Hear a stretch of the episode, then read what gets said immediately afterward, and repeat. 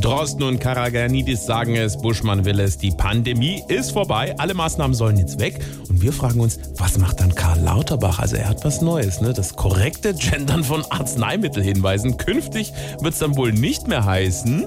Zu Risiken und Nebenwirkungen fragen Sie Ihren Arzt oder Apotheker. Äh, Stopp, stopp, stopp, stopp. Herr Lauterbach, Du musst diese, also diese Beipackinformation jetzt korrekt gendern, ja? haben wir denn keine anderen Probleme? Nee, ich nicht. Oh Gott. Karl reicht. So, hier, ich habe mir die wichtigsten Änderungen für einen korrekt gegenderten Beipackzettel vorbereitet.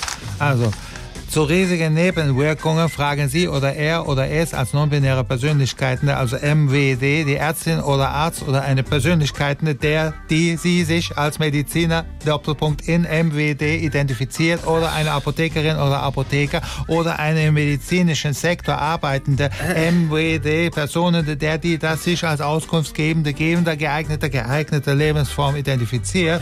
Oder also sie nehmen die Tabletten einfach so, weil diese Driss liest sowieso keine Sau bzw. kein Eber. Aber dann wird der Spot ja viel länger und noch teurer. Ja, aber im Gesundheitssektor können wir gerade jeden Talerin und jeden Taler hier brauchen.